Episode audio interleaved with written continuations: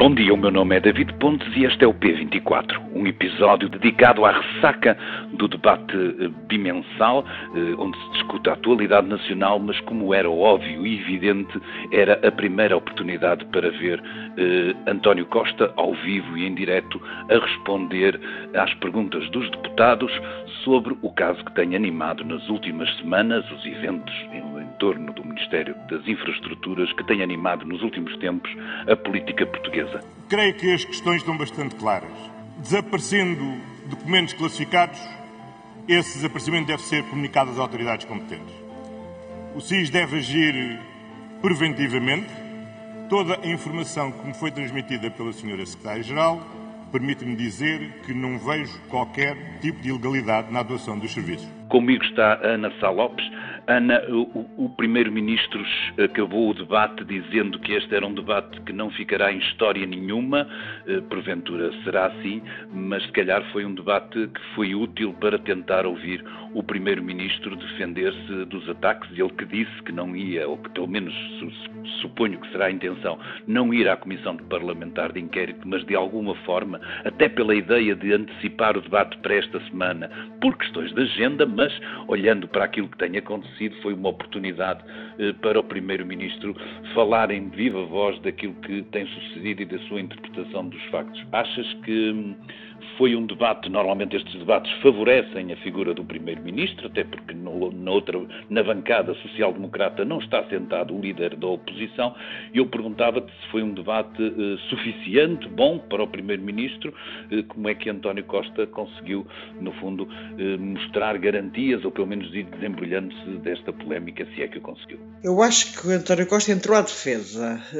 há ali uma em que ele está que parece que que foi, foi ao massagista, foi ao spa, foi, a, foi uma sessão de meditação, porque António Costa é, como sabemos, um animal feroz e tenho a sensação que ele fez essa fez ali um ritual de tentar acalmar-se para que não viesse ao de cima o seu lado animal feroz, que obviamente acabou por vir mais aqui, mais ali, embora tenha sido talvez o debate onde ele menos Uh, deixou que esse. Lembro-me de uns em que ele. Eh, um, que foi terrível, em que ele disse que a iniciativa liberal era o Chega e que eram os meninos. A linguagem dele nem sempre é, é muitas vezes populista. E digo isto porque uh, tive a fazer contas. António Costa chamou populista ao Rui Tavares do Livre, uh, à iniciativa liberal, ao PSD e, obviamente, ao Chega. Uh, quer dizer, eu, isso parece que há uma estratégia já montada para futuras eleições de que, se houver, eh, não, nenhum de nós tem certeza se haverá ou não, que há um populista e o PS. Não sei se esse discurso pega ou não. Ou seja, meter toda a gente no mesmo saco do populismo, o PSD. Quer dizer, quando chegas ao Rui Tavares, eh, a coisa parece um bocadinho de, de fora do mundo. Ele fala da linguagem, não é? Que o populismo começa na linguagem. Eu ia-te perguntar isso, roubaste-me aqui uma pergunta, porque era exatamente esse exagero de termos que, de, de utilização. Acaba por vulgarizar a coisa, não é? Também. Vulgariza, eu também penso que vulgariza imenso se, quer dizer, então se, é, se, se, se nós sabemos que, por exemplo, Cavaco Silva foi um líder, obviamente, populista. Não precisas ser extrema-direita para ser populista. Uh, a ideia de que o populismo é só extrema-direita também é uma coisa. Lembram, Cavaco Silva foi efetivamente um líder populista. Uh, governou 10 anos. Há muitas medidas do Bloco de Esquerda e muitas atitudes do Bloco de Esquerda que também eram fortemente populistas. Claro que sim, claro que há. Uh, sem dúvida absolutamente nenhuma. O, o, populismo não é, é uma coisa de uma, de uma, de uma grande latitude. O próprio António Costa é populista tantas vezes, portanto, se calhar tirar esta conversa da, da, da sala, que é onde ela está, uh, e, e acho que de facto se Costa continua nesse coisa, se chamar populista a toda a gente, a palavra perde a força que tem. Eu ia te perguntar, de facto, era eh, se ele foi suficientemente convincente, ele pelo menos atravessou-se e de alguma, de alguma forma ficou amarrado à ideia de que epa, os procedimentos foram, nomeadamente o do SIS, que me parece ser a situação mais grave. Ele assegurou, obviamente, confiança política em João Galamba, mas mais do que isso, ele disse que com as informações a que teve acesso, informações que porventura nós não teremos, pelas características dos próprios serviços, ele diz que com as informações que lhe foram prestadas, não tem dúvidas de que o, o, os procedimentos seguidos pelos serviços de informação são legais. Ele, de alguma forma, assegura, nomeadamente a, a, a, todos nós cidadãos, de que não há razão para temer que, de repente, sejamos acordados a meio da noite sem enquadramento legal.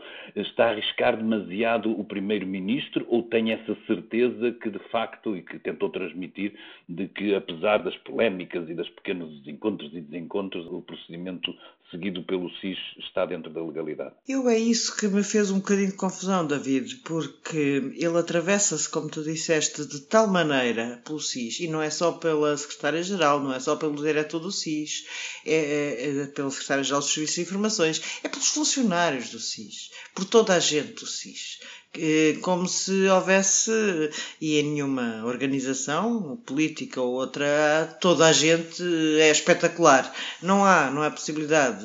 Há erros que podem se cometer. E, e isso fez-me confusão. Ele, e, no entanto, entra em contradição com uma, uma resposta que dá a Catarina Martins, não me engano, onde diz que admite que não seja normal ir buscar o computador à meia da noite com aquele telefonema. Portanto, estas duas. Hum, eu aí achei que ele estava. A necessidade tão grande, tão grande, tão grande de afastar isto que eles chamam caso e casinho. Na minha opinião, não é um caso e casinho, mas uh, ele está a reduzir tudo o que não seja uh, políticas públicas que o favoreçam a casos e casinhos. E como nós sabemos, nem tudo o que se passou passou neste último ano de ano e tal de maioria absoluta foram casos e casinhos. Houve coisas que de facto não tinham importância muito relativa ou quase nenhuma e outras, estou-me a lembrar daquela de empresa do Pizarro. O Pizarro era casado com a bastonária da, da Ordem dos Nutricionistas, que é uma coisa irrelevante absolutamente irrelevante. Mas, Sim, mas, mas há, há, casos em que caíram ministros, não é? Por isso não são só casos e casinhos. Não são casinhos. O caso, o caso do, de Pedro Santos saber eh, da administração não é um casinho. Uh, o caso de João Galamba uh, ter feito aquele uh, filme todo uh, cheio de contradições, não é um casinho, não está, está longe de ser o um casinho, de, e no entanto o Primeiro-Ministro mete a mão por baixo, uh, mete menos a galamba do que, apesar de tudo, meteu ao SIS uh, estranhamente, e nunca quer responder a que se o seu secretário de Estado adjunto, António Mendonça Mendes, se ele o lhe comunicou. Ele nunca, quando é normal, faz parte das regras, que um secretário de Estado Adjunto, o Primeiro-Ministro comunica ao Primeiro-Ministro tudo. Faz parte. Mas porquê que o Primeiro-Ministro não diz, eh, como tudo, este senhor é muito competente e como é um secretário de Estado competente, comunicou-me tudo o que tem a comunicar. Aí eu, esta parte, acho que é uma fragilidade de António Costa, o ele não querer dizer conversas privadas.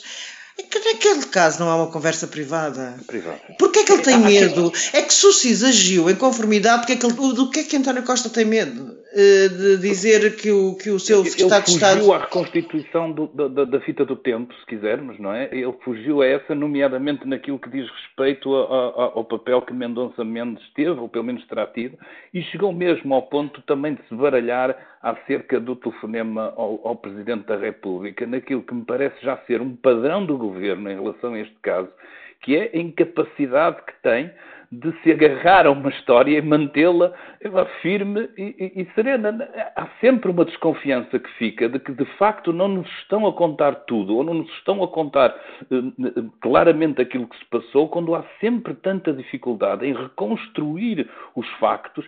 Eu acho que, que, que normalmente, quando as coisas são verdade, na memória ficam de uma forma mais ou menos límpida, mesmo podendo ser pessoas que têm fraca memória como eu, as coisas ficam, quando de alguma forma nós tentamos tentamos encontrar mais um detalhe, mais um pormenor e acrescentar às vezes coisas que, que se calhar não estavam bem na história, para mim fica sempre a sensação de que aquilo está a ser mal contado. Não sei se tu ficas sempre também com essa sensação fico, neste Está é isso, David. Fico exatamente com a, com a mesma sensação. Não, as contradições de João Galamba, uh, aquela coisa, por acaso, eh, só li mesmo agora, antes de estarmos a gravar, eh, uma entrevista que a deputada Isabel Moreira dá a um podcast do Expresso. Li, li, não ouvi, que é a beleza das pequenas coisas. Isabel Moreira diz que é um deputado de helicóptero que se fartou de telefonar a ministros, tentou metê-los todos dentro, dentro da crise a ver se, se, se escapava, que também, enfim, é uma teoria da, da, da, da, da gestão de crises, é meter quanto mais melhor, quantos mais tiverem. Aliás, o, o Ministro da Administração Interna, que ninguém, de quem, de que, parece que parece, quase que dá a ideia, eu não estou a dizer que isto seja verdade, estou a fazer uma metáfora, quase dá a ideia que João Galama inventou o telefonema a José Luís Carneiro para poder justificar aqueles disparates todos. Ah, em primeiro lugar liguei ao Ministro da Administração Interna, porque aquilo se errou, a Administração Interna e tal. Aquilo é um absurdo, mas depois não se lembrou, ou melhor, no caso dele a memória está regressiva, como nos velhinhos que se lembram de coisas antigas, portanto ele lembrou-se eh, mais recentemente quando foi à Comissão de que tinha ligado ao Ministro da Administração Interna que não se tinha lembrado logo no dia seguinte. Tudo isto é uma baralhação muito grande. Estou muito curiosa de ver as próximas sondagens, como tu vais estar, com certeza. Acredito que, a dada altura, António Costa diz isto no debate, que os portugueses vão apoiar cada vez mais o PS à medida que sentirem que lhes chega ao bolso o problema que as crises Covid, crise da Ucrânia, que realmente os números da economia estão a ser muito favoráveis. Uh, António Costa diz que, que o PS, no fundo, sobreviverá a tudo isto, não diz desta forma, mas diz muito parecida, através dos números da economia, e que o PSD agora está a forçar. O PSD também fez uma grande parvoíce, na minha opinião. Eu não sei porque é que Luís Montenegro foi para a Madeira dizer agora é a nossa vez. Porque é o agora é a nossa vez. É uma quer dizer, institucionalmente não é a nossa vez. Eles podem pedir admissão do, do governo, com certeza, mas aquilo é uma coisa tão má, tão má, tão má. A formulação agora é a nossa vez, porque parece.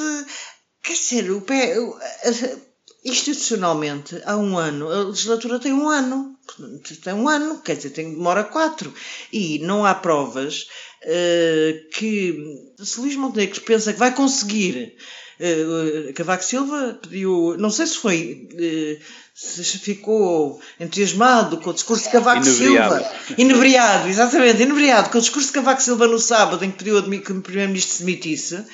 E parece que também está a pedir que o Primeiro-Ministro se demitisse. Mas o agora é a nossa vez, dá aquela ideia horrível, que é muito popularizada tanto no PS no PSD eh, relativamente ao outro, que é o agora chegou a hora de ir ao pote, não é? Isso é uma coisa horrível. Eu não percebo porque é que Luís Montenegro disse aquilo, agora que andava até a correr a vida um bocadinho melhor, hum, de repente espalha-se. Dá um daqueles passos maiores que a perna que, que de facto pode, pode mostrar uma voracidade e uma vontade que nem sempre, julgo eu, eh, as pessoas que assistem a isso são capazes de traçar o melhor cenário sobre isso, não gostam disso, não é? Há uma, David, uma ideia também de ganhar na secretaria que que, as pessoas não gostam. Não é? Acho que as pessoas odeiam, odeiam essa ideia da, da, da, da, da, da cegueira.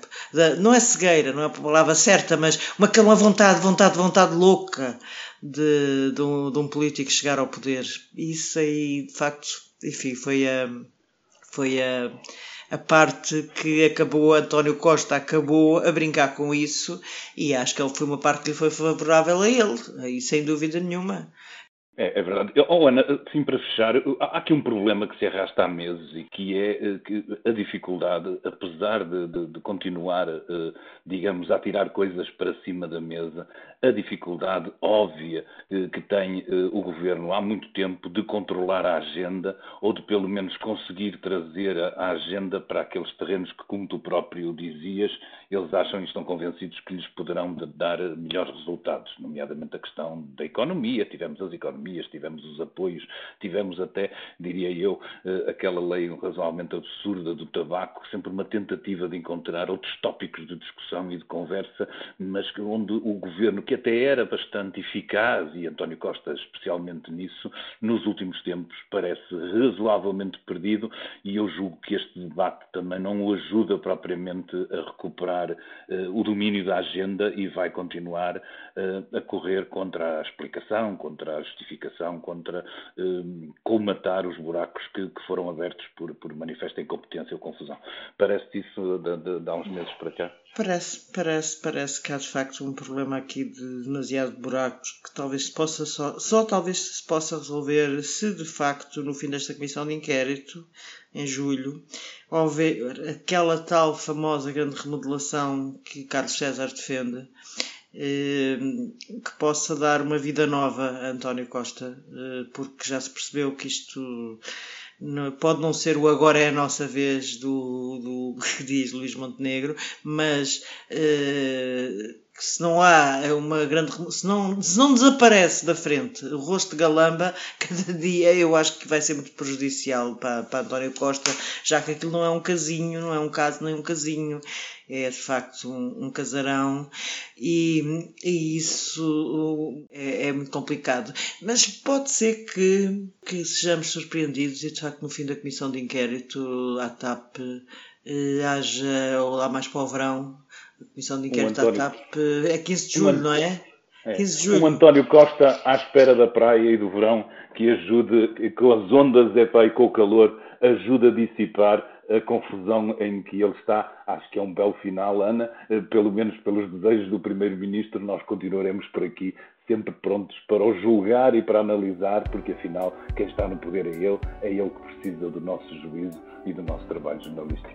Oh, Ana, obrigado. Beijinhos da vida, obrigada.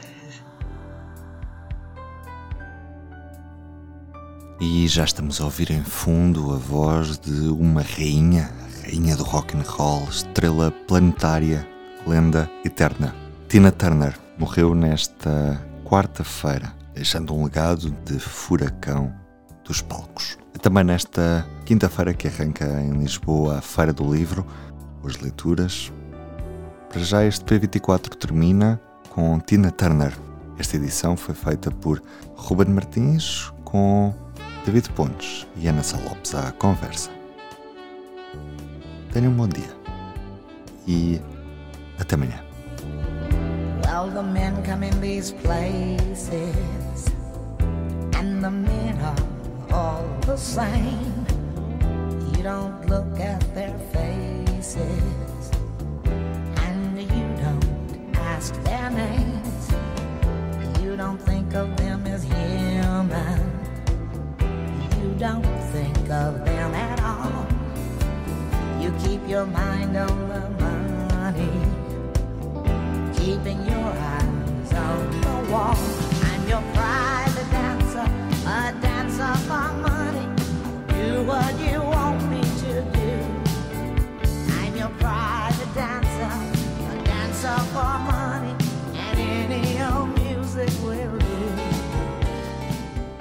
público fica no ouvido.